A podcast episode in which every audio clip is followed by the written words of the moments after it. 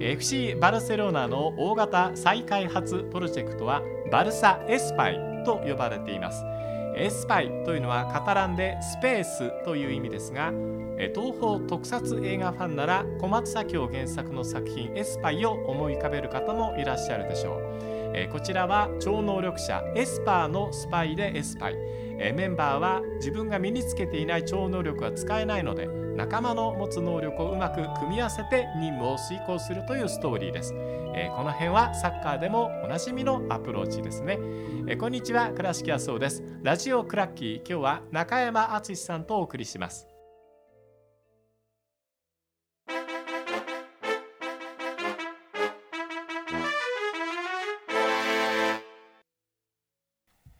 サッカージャーナリストの中山敦さんです。よろしくお願いします。よろしくお願いします。サッカージャーナリストというふうにのっけからご紹介しましたが、今日はラグビージャーナリストでもある中山さんですね。はい、ええ新しい本を作られたということで、はい、え今日は、えジャパンラグビー、えリーグワン、え観戦ガイド2022はい、発売記念ということで、はい、ぜひどんな魅力があるのか紹介していただきたいと思いますが中山さんラグビーお好きなんですね。そうですね、えー、まあ、フットボール同じフットボールなんで、うん、あの僕も高校時代は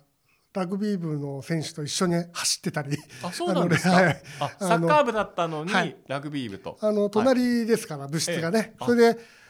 ラグビー部の選手にキックのこう教えたりとか、こうやって切るんだよとか、なんか、その仲良かったんで、でラグビーはまあ当時人気スポーツでしたし、あのサッカーとラグビーは結構両方とも見てたんですよね。そうですよね。だってあの日本テレビ系列でやっていた青春ものって、ラグビー部かサッカー部な感じでしたもんね。ね昔ってね。古くは剣道とかありましたけどね。はい、ええ、だからなんかいわゆるサッカーは圧式、はい、アソシエーションですからね。うんあとラッシキってそのラグビーユニオンの方ですね、はい、同じ中級なんですよ日本語で言ってもね、うん、そうですね、うん、えー、まあでも、ラグビーワールドカップ、はい、もう少し前のことになりますけども19年、はい、面白かったですね、ね、最高に盛り上がりましたね。最高でしたね、えー、あれ僕あの盛り上げる前から、まあ、日本で開催ということもありまして、はい、で僕もゲスト呼ばれたんですよ。はい、で2002年の日本でワールドカップ開催したサッカーの時の話してくださいって言われてあのお呼ばれしましてちょっとお話ししてきたんですけども、はい、似てるって話してたんですよ。はいはい、うん。ここの盛り上がり機運つまりこの競技はどういう競技で、うん、世界にはどんな人がいて、うん、日本はどんな位置にいてどう戦っているんだっていうところがやっぱ似ていて、はい、でその競技の中で世界ワールドクラスを見ることっていうのは、その競技の最先端であり最高の技術を見るということなんでこんなに面白かったのかっていうのを改めて感じるんですよね。ですよね。ええ、もうしかも何ていうんですかねあのサッカー以上にちょっと一般の人の肉体とはかけ離れた。レベルの人たちが、ええ、あれだけの素早さとか、はい、強さとか、うん、ちょっとこう憧れちゃうじゃないですかこう人間としても。そうですねでみんな精悍でそのパーソナリティがしっかりしていて、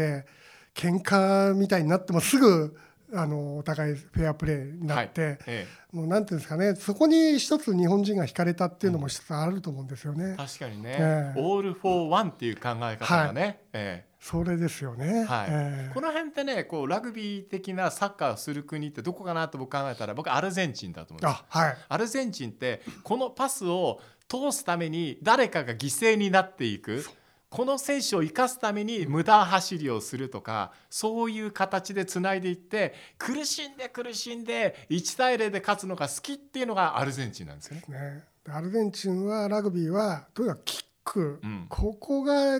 っぱすごくマジシャンのようなキッカーがいっぱい歴代いて。ラグビーでもそうなんですか。はい、でそれがすごく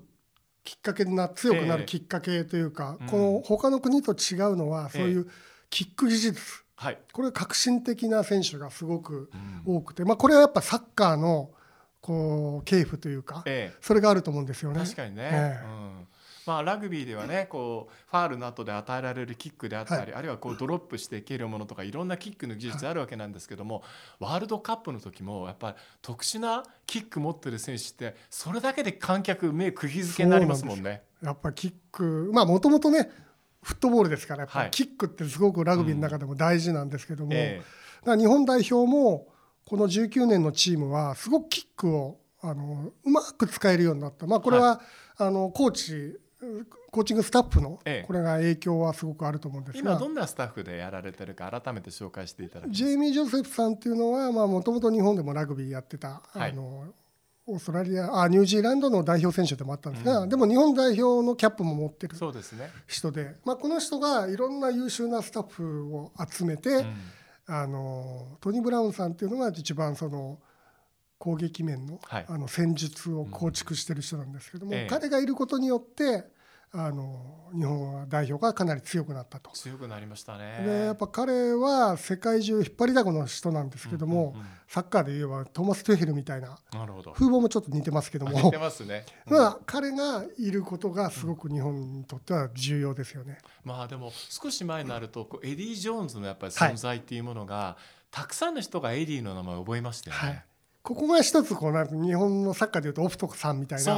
一つこう革命的なことをしてくれて、その後の準備を整えてくれた、基礎を全部作ってくれたので、まあ、当然あのエディさんも今イングランド代表監督ですけどもあの優秀な世界的な名将ですけども、だから意外とだからラグビーは世界的な名将があのあるいはコーチングスタッフが日本代表を見てくれてるっていうその強みで実際そのトップ10にもうすでに入ってるレベルなんでサッカーと比べると全然もう違いますよ。本当ですよね。はい、僕あの日本ラグビー協会ってとても優秀だなと思うのはその世界のトップレベルの指導者をちゃんと招いてそこに何ていうんですかね責任と権利を与えてますよね。そうですね。ですからちょっとこうサッカーからすると羨ましい環境があって、うん、で今回その2022年に始まる新しいあのリーグワンというリーグにしても、はい、今やっぱりそのねサッカーでいうメッシやクリスチャーノ・ロナウド的な世界的な選手が、はい、こうトップリーグの時代からそうですけども、うん、今日本でプレーすることがワールドカップで見た選手が何人もいますもんね。そうなんです。ええ、これは今つまり世界のラグビーの主要リーグの一つにも今日本がなりつつあるんですよね、うん、だからその日本のラグビーファンにとっては間近で、はい、一流のプレー見られるのでこれはまあ見逃す手はないと環境としてはどうなんですか？結局そのスタジアムがどうかっていうことによって見る楽しみは変わってしまうんですけど、今のラグビーの環境っていうのはどうでしょうか？これはねやっぱサッカーのスタジアムとかぶってるじゃないですか、まあすね、どうしても。えー、で秩父宮だけがまあ、うん。ね東京でいうとラグビーの専用スタジアム、はい、であと埼玉はね熊谷。それから大阪東大阪の花園と、うんええ、まあ、ここはすごくラグビーの聖地としては専用スタジアムとして成り立ってるんですがそれ以外はどうしてもサッカーとかぶってしまうので、はい、これまだねスケジュールが年明け第9節以降がまだ発表できてないのも、うんえ、キックオフ時間決まらないのもやっぱサッカーとのね調整みたいのもあってスタジアムは大体決まってるんですけどもそこがまあどうしても日本はスタジアムが限られてるので。そうですね。ここだから日本がスポーツ大国にもしなりたいのであれば、はい、ここは企業もちょっと力入れてもらえないかな、ね、国もね、はい、だからまあ一応リーグワンっていうあのリーグになってラグビーもそもそもなんでトップリーグからリーグワンになったんですか、はいこれはまあ一つはトップリーグを作った時にはこのラグビー2019年の開催も含めてですけども、日本でラグビーをこう浸透させて、強く世界の本当に一流のティアワンに近づくぐらいの力をつけようとなんとか決勝トーナメントに進もうっていう目標でトップリーグっていうのをスタートさせたんですけどもそれが一つ19年で役割をもうこれで終えたと。で次のステップに進むためにはやっぱりもう一回新しく次の目標を据えて、えー、新しいリーグにしようということで本当はプロ化完全プロ化を目指したんですけども、まあ企業からするとまああのプロ化してちゃんと一人で歩いていけるのっていうところもやっぱりいくつかあってで今これでうまくいってるんだからまああえてそこの完全プロ化にしなくてもいいんじゃないのっていう意見が結局通って、ええ、でまあじゃあちょっと中途半端になってるんですけども、うんうん、プロはまあ混在で。でただ地元密着を掲げてね、はい、各チームがこれまで協会側のリーグを運営してたんですけども、各試合の運営は各チームホストチームがやるということで、あの運営はプロ化させようということでで各チームに地名をつけて、うんうん、あの地元の色をつけていくっていう形をこう進める上でリーグが始まったんですよね。なるほどね。まあ世界のこうラグビーシーンの中でエリートたちがティア1というカテゴリーに入ってるわけですが、はい、日本今どのくらいの位置にいますか？1.5ティアはティアティア1.5っていうんですかね。ぐらいなんで。で実際あのワールドカップ終わった後、ええ、あの今テストマッチを、うん、あの日本も始めてますけども、はい、もうティア1のチームとかなりできてるんですよ。なるほど。ポルトガルと1回やった以外はほぼティア1のチームですから相手が、うんうん、だからもうほぼあの相手からすると、うん、今までは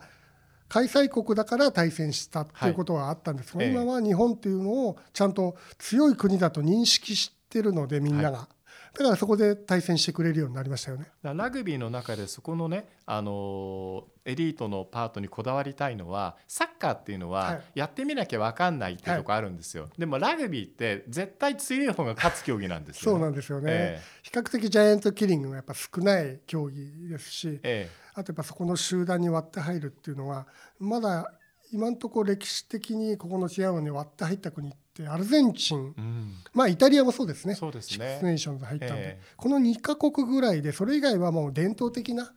もともと強い国だけでこう世界のラグビーを回してたのでそうですね。そこに加わってなんとか日本はアジアのトップとしてそこに加わりたいなっていう感じですよね。だから地域に目指していくとね、うん、その国のそのスポーツという一つの競技の実力は何で出てくるかというと足の速い子どもたちっていうのはその国に限られた数しかいない、はい、その子たちがあるいは、まあ、足が速いだけが能力ではないんですけれどもあの何の競技を目指すか、はい、ラグビーにも遅くてもいい選手と速くなきゃいけないポジションがあるので、ね。はい、そこのところの選手をこう呼び込めるかっていうところが大きくて、ね、あのやがて世界のトップを狙うあるいはトップと戦って勝てるぐらいの実力をつけるためのこの新しいリーグワンっていうことですよね。うん、そうですね、ええ、でせっかくね19年で子どもたちがあの、日本代表の活躍を見て、はい、ラグビーを知って、うん、ちょっと遊びでやるようになったりとか、はい、そういう環境になったんでちょっとコロナでね一回止まってしまいましたがここでリーグワンをしかも一流の選手が身近でね地元でまあ見られると。なれば、はい、子どもたちも当然行く、親に連れられていくようになるんで、ええ、そこはラグビー選手が将来育っていく環境っていうのもこう作る、まあ、J リーグのサイクルと一緒ですけどもそうですね。そういうものができればいいんじゃないでしょうかね。このあの完全ガイドピアから発売されていますけれども、はい、えー、どんな特徴があるのかどの辺が読み応えがあるのか、おすすめになるかそうですね。僕が今回編集するにあたって一番考えたのが、えええー、今までは選手名鑑っていうのはあの老舗のあのラグビー専門誌がこう出版していたんですけどもやっぱハードルが一般の人にとっては高かったんですよね、うん、それぞれ経歴は載ってますし顔写真もあるんですけども、はい、それだとちょっと入り込んでいくのはちょっとその間が必要だなと思ったんですよ。はい、それでちょっとこう噛み砕いて選手一人一人がどんな特徴があるのかっていうのを文章っていうかちょっとしたキャプションで。なるほど、うん、例えばまあねあの誰と誰が兄弟かもそうですし、ええ、あのすごくスイーツが好きな選手だとか イケメンだとかも含めてそういうのも入れながらでも専門的に見る場合でもちゃんとどの選手がどのポジションであるいはキーマンは誰でとか、うんうん、どこにこのチームは注目すればいいのかとかまああとそのスタジアムに行った時に行き帰りでどんなところに寄って食事したり観光したりすればいいのかとか、いかにもピアですね、はい、そこのうまくミックスしてみて、うん、あの作ってみましたのでこれはまあどうでしょうね。ちょっとぜひこう手に取ってもらえれば、うん、あのこのリーグのちょっと見る楽しみが増えるんじゃないかなというふうな形になってなるように作ったつもりなんですけど、ね、そうですはい、はい、ええ。ー、と中山さんがこう観戦をするなら初めて見る人たちがいるとする、はい、そうするとどこのクラブチームを見に行くのがいいかなっていう、はい、これは例えば東京だけで言うと、はい、今一番なんですかね勢いというかこのトップリーグのその最後のシーズンも含めてですけども、え久保田スピアーズというチームがオレンジ色のね、はい、ユニフォームがあるんですが、えここはあのまあ、江戸川近辺をホストエリアとしてるんですけども、うんうん、中心として、はい、かなりこうなんですかね地元密着なチーム。でいわゆる社会貢献みたいな地域貢献みたいな活動も積極的にやっていて、ええ、スタンドのこう盛り上がりみたいのもあるいはスタジアム周辺みたいのが、はい、まるでサッカー J リーグでいうと川崎フロンターレの初期の頃あ初期、はい、うんええ、あのこれから一生懸命お客さん増やそうと、はいはい、地元と密着でやっていこうっていう、うんうん、そういう熱を感じるのが久保田スピアーズなんで。スピアーズ8ですね。はい、はい。あのあのオレンジ色のあのスタンド染まったのをこう体感するとなんとなく好きになれる人が多いんじゃないかなっていう他にもね当然人気選手がいるチームは、はい、あの注目なんですけども、うなんとなくこう地域に根ざすっていう部分で言うと久保田スピアーズが一歩リードしてるような感じしますね。なるほどね、えーうん。えー、開幕を迎えるこうリーグワンなんですけども、はい、今シーズンはどんなことをこう目標に掲げてやっているのかどんな、えー、風なシーズンだったら素敵だなと中山さんが思っているのか最後に教えてください。はい、そうですね。まずはあのーコロナの時お客さんがね制限されてっていうのがあるんでまたちょっと今心配な状況なんですが、まずちゃんとお客さんが入れる状況でリーグがまず最後まで J リーグのようにちゃんと最後までできることをまず一番あの求めあの希望しているところですよね。それと、あとは何ですかね世界の一流のプレーそれから日本代表選手のプレーを、それをきっかけでいいと思うんでスタジアムにぜひ行ってもらうと、この何ていうんですかラグビーの楽しさあるいはその何ていうんですかね迫力っていうんですかね生で見、ね、テレビで見るのとやっぱり、サッカーもそうですけども特にラグビーは生で見ると音もしますし、その迫力が違うんで、それを味わってもらうと多分こうなんですかねハマる人が うん、今まで以上まあ日本代表だけ見た人が今度はこのリーグワンに流れていってもらいたいなというのが一番希望ですかね。なるほどね。はい、あわかりました。ね。えー、中山さんも観戦は？あもう開幕が1月7日にありますけども、はい、そこからあの取材をしたりチケットで見たりと、うんええ、これを使い分けたいと思ってるんですチケットで見るっていうのはなぜかというとやっぱりそのスタンドの雰囲気を僕自身も味わって大事ですよね。何をみんなが求めてるかとか、うん、そういうのをまた次のね、うん、なんか編集に生かせたらなと思ってるので。ぜひあのラジオクラッキーでもまたその話、はい、そうですね。これも同じフットボールですからね。そうです、えー、仲間として、僕もラグビー大好きなんで、はい、はい。話していきたいとまたよろしくお願いします、はい、よろしくお願いします。ラジオクラッキー、えー、今日は中山敦さんとお送りいたしました